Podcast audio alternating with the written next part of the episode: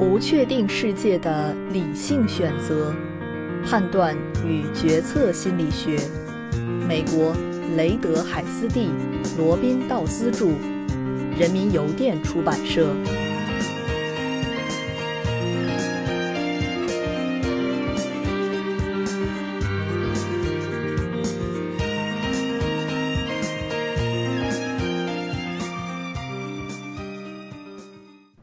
七章第三节，看到并不存在的因果结构。代表性和基于情景的思维导致的恶果，就是使我们看到一些并不存在的因果关系或结构。这是因为我们对随机性的朴素概念中包含了过多的变化。于是，哪怕某个过程代表了一个理想的随机实验。我们对随机性的错误概念，也往往会让我们认为这个过程不是随机的。让我们考虑一个再简单也再熟悉不过的随机过程：抛硬币。如果要求人们表现得像一枚硬币，自行生成一个序列，包含正面、反面的抛硬币结果，这个序列要反映出一枚公平硬币所抛出来的典型结果。那么，大部分人所生成的序列中都会包含过多的交替，非随机性的出现过多的正面、反面和反面、正面的变换。代表性之所以在其中产生影响，是因为当我们需要对随机和非随机的事件发生器进行区分时，会依赖于我们对随机过程的刻板印象，采用相似性来判断或生成一个序列。因此，当我们遇到一个真正随机的序列时，就很容易会因为它看起来不够随意杂乱而断定它是非随机的。假设你用一枚公平的硬币来玩 Langer 和 Roth 的抛硬币游戏，抛了八次之后，你尝试要预测下一个结果是正面还是反面。值得注意的是，之前硬币每次都是得到正面。一连八次正面。如果你和大多数一样，那么你会感觉第九次出现反面的可能性更大，甚至可能会下点赌注在反面上。这种感觉还有一个例子，我们常常会看到这样一个并不正确的赌博建议：在拉斯维加斯，如果你看到一个轮盘赌连着三次以上都停在红色，那就压黑色，稳赢。人们对这样的说法甚至可以讲出其原理。连续九次正面的情况非常少见，几率显示这几乎不可能发生。因此，如果你连续八次出现某一面，那么连续九次出现的可能性会很小。这样的直觉和推理称为赌徒谬误。这种观念认为，如果一个独立随机的事件有一段时间没有发生，那么就该说，这个事件发生的时机已经成熟了。硬币和轮盘都没有记忆，在一个序列中，每次事件发生的几率都与其他所有事件互相独立，因此出现反面或红色的概率是恒定的。许多人都相信空难是接二连三扎堆发生的，祸不单行。Russell Watt 和 Dus 从美国联邦航空局那里获得了1950年至1970年各家航空公司空难的所有数据，对空难发生的间隔天数进行了考察。一个完全随机的模型假定，在任意一天发生空难的概率是恒定的 p。于是从某次空难发生之后算起，考察第二次空难发生的概率。在紧接着的第一天发生第二次空难的概率为 p，而在第二天发生第二次空难的概率则为一减 p 乘以 p，因为紧接着的第一天必定是没有发生空难，随后在第二天发生空难，以此类推，第二次空难发生在第一次空难后第三天的概率为一减 p 乘以一减 p 再乘以 p。第二次空难发生在第 n 天的概率为一减 p 的 n 减一次方乘以 p。Vault 和 Dowse 对所有的空难和所有毁灭性的坠机事件分别进行了考察，发现基于 p 值恒定的随机理论模型的拟合程度接近完美。那么，空难看起来会扎堆发生，这是为什么呢？因为当 J 小于 K 时，一减 p 的 J 次方乘以 p 大于一减 p 的 K 次方乘以 p，所以真正的随机序列确实包含了事件的扎堆。问题在于，代表性思维会引导我们断定这样的随机模式是非随机的。相反，我们会假设出一些诸如势头这样的正反馈机制来进行解释。举例来说。虽然像乐极生悲、否极泰来这样的箴言可能是对的，但是我们也能找到一些反驳证据。在那些成功率很高的人或组织身上，我们会发现连续成功模式；或在那些失败概率很高的人或组织身上看到连续的失败，哪怕这样的模式来自于独立事件。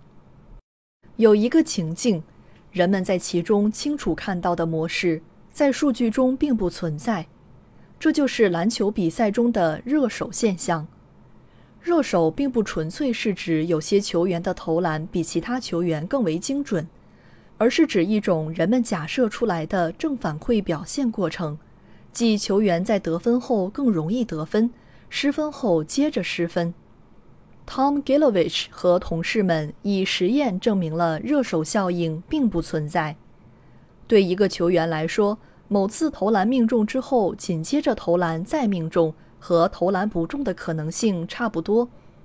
至少，无论是费城七十六人队的原地投篮，波士顿凯尔特人队的罚球，还是作为实验控制组的康奈尔大学篮球男女队的原地投篮，都没有发现有关热手效应的证据。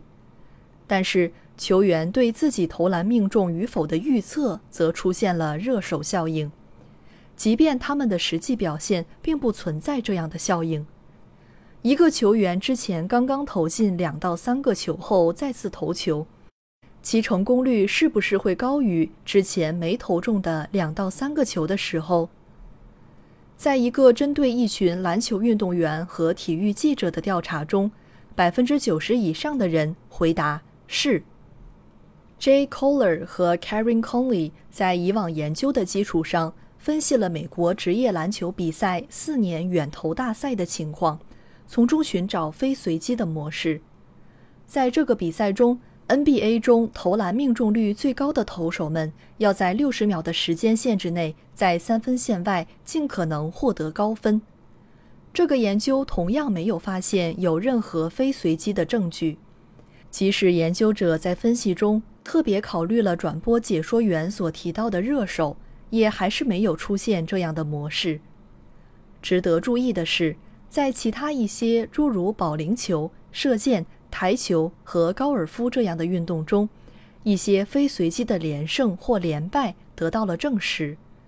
这说明，如果在数据中确实存在这样的模式，统计分析足以敏感地将其捕捉到。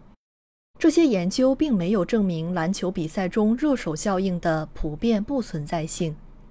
不过，这些结果暗示我们，如果热手效应存在，这个效应也是很小、很罕见、很不可靠的。要说任意一组具体的数据都是随机的，未免牵强。因此，比较站得住脚的说法是，生成这批数据的过程是随机的，也就是说。数据的观察者无法获得必要的信息来对数据中的事件进行任何程度的具体预测。对观察者来说，概率或随机过程就是对这批数据的最佳描述。弱手效应这个例子会让人倍感惊讶，因为对人们来说，这样一个因果过程似乎很容易就能想象出来，能够产生预期的模式。举例来说，有一个人对 Glovich 等人和 Tursky 和 Glovich 的观点的回应，认为他们没有发现隐藏在数据中的真实的热手效应模式，其原因在于他们忽略了得分的时机。Patrick Larky 和同事们发表了一篇重新分析这些研究数据的文章，其中的数据只包含那些在时间相距很近的情况下的连续得分。他们发现有一个球员，底特律活塞队的微波炉文尼·约翰逊，他的表现偏离了随机模式。微波炉这个绰号正是来源于他连续得分的名声。然而 g l o v i s h 等人在反驳中指出，重新分析数据只发现了一个热球员，并且他的连续得分情况之所以在统计上达到显著。完全是依靠了一个连续七次得分的情况。随后，他们进一步指出，回顾原始的比赛录像，并没有发现连续得分七次的情况。事实上，那一次是微波炉连续得分四次，然后在一次投篮未中后抢下篮板补中，之后又得分一次。纠正了这个数据收集上的错误后，连微波炉也没有偏离随机模型。如果有一个病人连续三周情况良好，是否就意味着针对他的疗法是成功的？连续三周情况不良，是否意味着失败呢？球队连输三场，是否意味着教练要下课？某公司连续三个季度业绩下滑，是否就意味着 CEO 要下岗？不。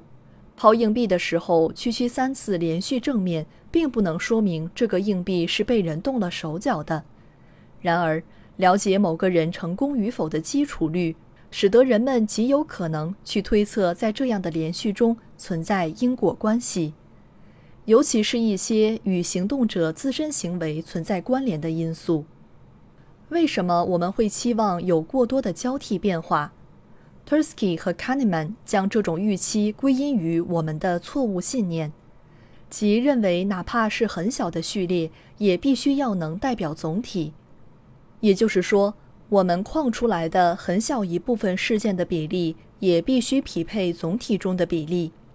举例来说，抛硬币的时候，我们知道可能序列的总体中正面数量应占百分之五十。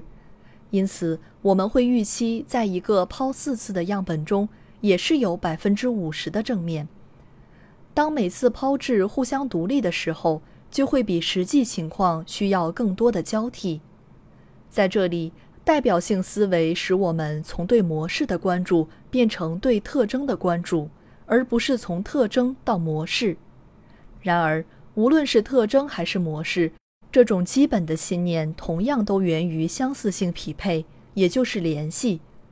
此外，这个效应也会受到我们相对狭窄的注意广度的影响。